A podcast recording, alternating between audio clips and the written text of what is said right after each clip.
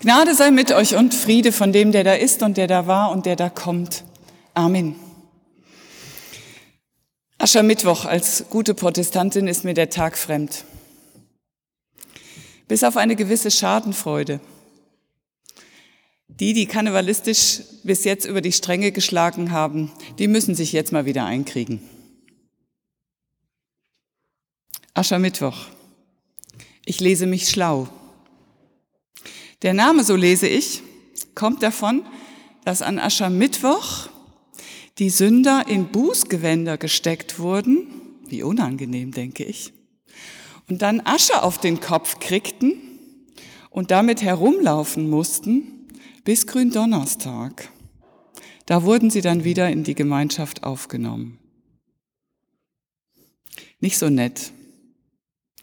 Daher kommt der Name oder der Begriff Asche auf mein Haupt.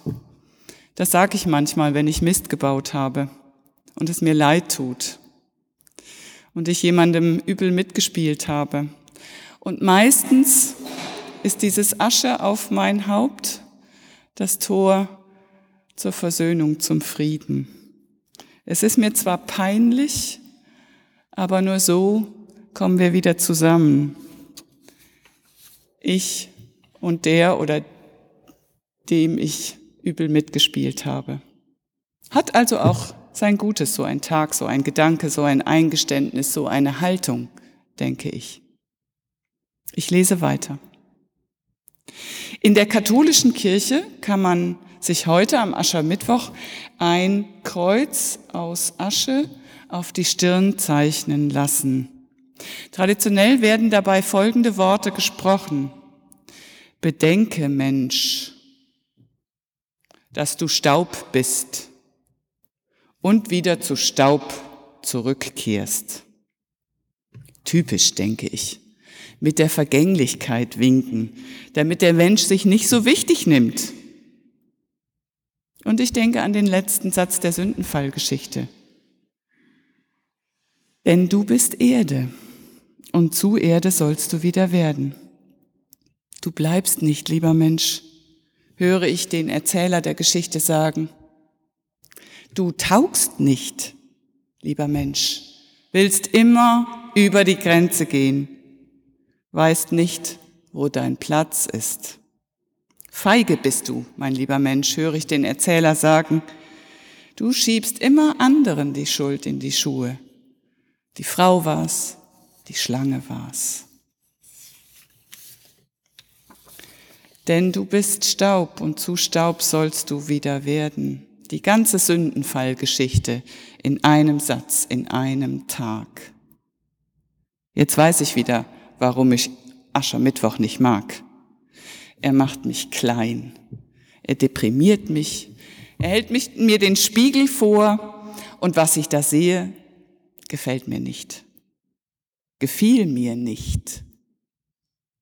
Bis ich folgende Geschichte las. Spiegelmoment heißt sie. Am Aschermittwoch spielt sie und ich erzähle sie. Aschermittwoch ist der Tag, an dem Gott vor der Tür steht. Es überrascht mich nicht mehr, weil das jedes Jahr so ist. Draußen liegt Schneematsch, ein paar Luftschlangen sind noch feucht im Rinnstein und im Treppenhaus riecht es nach abgestandenem Prosecco. Ich sage, komm rein. Und Gott klopft sich die Schuhe ab. Wie umsichtig, denke ich. Das tut er immer, weil der Schneematsch könnte ja auf die Dielen fallen. Wir setzen uns ins Wohnzimmer. Die Male vorher schlug ich vor, Kaffee zu kochen. Ich war aufgeregt und irgendwie wollte ich auch nicht mit leeren Händen dastehen. Aber Gott lächelte nur und schüttelte den Kopf. Gott wollte nichts. Das wunderte mich. Als Kind lernte ich, dass Gott immer etwas will. Liebe oder Gehorsam, ein reines Herz, seine Gebote sollte man halten. Dabei begehrte ich etwas. Die Puppe meiner besten Freundin, wenn man auf den Bauch drückte, dann sprach die, die begehrte ich wie verrückt. Und Paul, begehrte ich später auch. Mit dem hätte ich so gerne geknutscht. Aber Paul knutschte immer mit anderen Mädchen in der Pause. Dabei hätte ich alles dafür gegeben, mit Paul zu knutschen. Aber knutschen war ja sowieso nicht Gottes Sache. Man sollte sich ja aufsparen. Später wollte Gott, dass ich die Welt rette, fairen Kaffee trinke, gegen Atomkraft protestiere, einem Flüchtling Obdach gebe, einen Obdachlosen was in den Hut stecke. Manchmal hätte ich am liebsten geschrien, mein Gott, jetzt reicht es doch vielleicht mal langsam. Es reichte nie. Ich bin klein, mein Herz mach rein. Ich schaffte ja noch nicht mal mein Pullover zu, nicht zu bekleckern. Gott lernte ich, ist unersättlich. Gott schläft nicht. Gott sieht alles. Gott kennt meine verborgensten Gedanken. Ich war Gott ausgeliefert und die einzige Möglichkeit, seine Liebe zu ergattern, was war zu tun, was er wollte. Wenn ich ehrlich war, mochte ich Gott nicht. Wie soll man auch jemanden mögen, der einen kontrolliert, der alles sieht, der alles hört? Dann kam der Tag, an dem Gott vor der Tür stand. Als ich ihm öffnete, erstarrte ich. Jetzt hat er mich, dachte ich. Jetzt gibt es kein Entkommen. Ängstlich ließ ich ihn ein. Er war völlig anders, nicht aufdringlich, ein vorsichtiger Besucher, fast scheu. Er sah sich um in meiner Wohnung, in meinem Leben, auf eine interessierte und zurückhaltende Weise. Ich weiß nicht, warum er kam. Ich weiß nicht, warum er plötzlich an diesem Tag in der Tür stand. Ich hatte ihn nicht gerufen. Viele Male vorher hatte ich ihn gerufen. Ganz deutlich dringend hatte ich nach ihm gerufen, aber diesmal nicht. Ich brauchte keinen Retter. Mein Leben hatte sich gerade so auf einem guten Mittelmaß eingependelt. Wir setzten uns und er holte einen Spiegel heraus. So einen Taschenspiegel, ein bisschen größer als ein Taschenspiegel vielleicht, und den stellte er hin, so dass ich darin mein Gesicht sah. Mein Gesicht gucke ich täglich mehr als hundertmal an. Wenn ich an einem Schaufenster vorbei gucke, dann gucke ich mein Gesicht an. Oder wenn ich mir meinen, naja, nicht vorhandenen ähm, Zopf hochbinde, wenn ich kontrollieren will, ob ich Spinat zwischen den Zähnen habe oder einen Pickel auf der Stirn, wenn ich ein Selfie schießen will. Diesmal war es anders. Ich tat nichts. Ich bemühte mich nicht, gut auszusehen. Ich sah meine Sommersprossen ausgeblichen vom Winter. Ich sah die Falten um meinen Mund, die noch ein paar mehr geworden sind.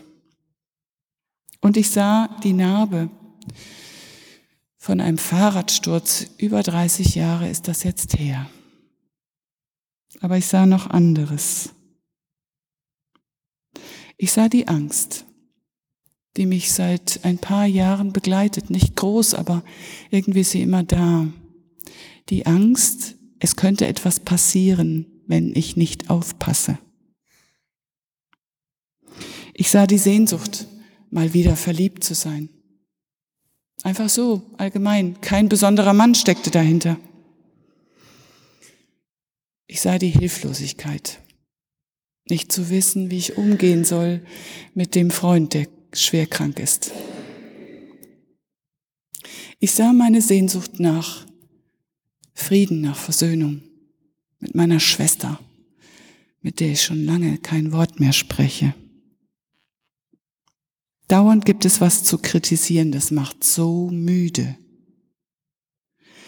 Ich sah ein paar geheime, hässliche Gedanken.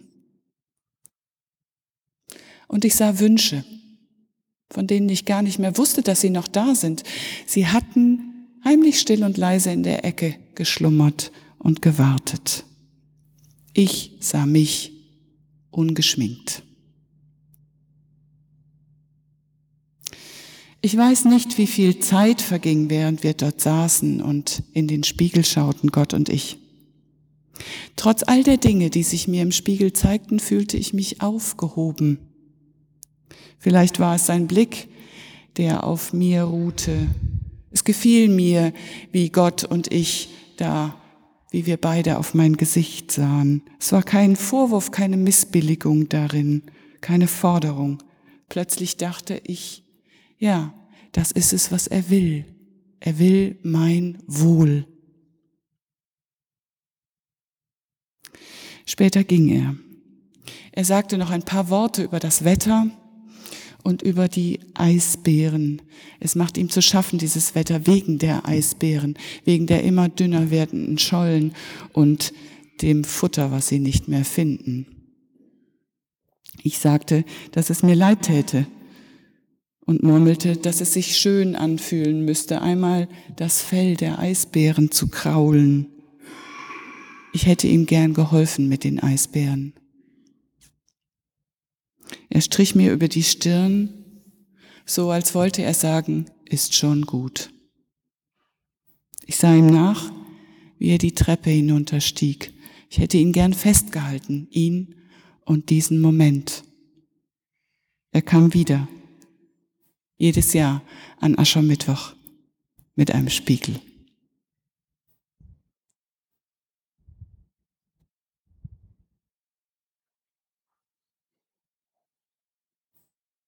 So geht er auch, der Blick in den Spiegel.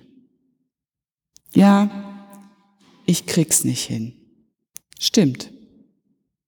Ja, ich sehne mich, ich ängstige mich, ja, ich drücke mich feige. Stimmt. Aber, ja, ich sehe mich auch im Spiegel mit Gottes liebevollen Augen, die auf mir ruhen. Ist schon gut, lieber Mensch. Mit diesen Worten streicht er mir über die Stirn, da wo das Aschekreuz sichtbar, unsichtbar ist.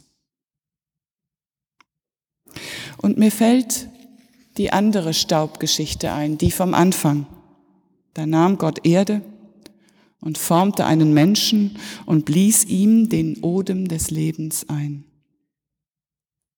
Gott flickt mich immer wieder zusammen, wenn ich zerbrösle. Da nimmt er mich in seine Hände und formt mich neu. Ich glaube, ich mag Aschermittwoch. Ich mag das Aschekreuz auf meiner Stirn. Und der Friede Gottes, der höher ist als all unsere menschliche Vernunft, der bewahre unsere Herzen und Sinne in Christus Jesus. Amen.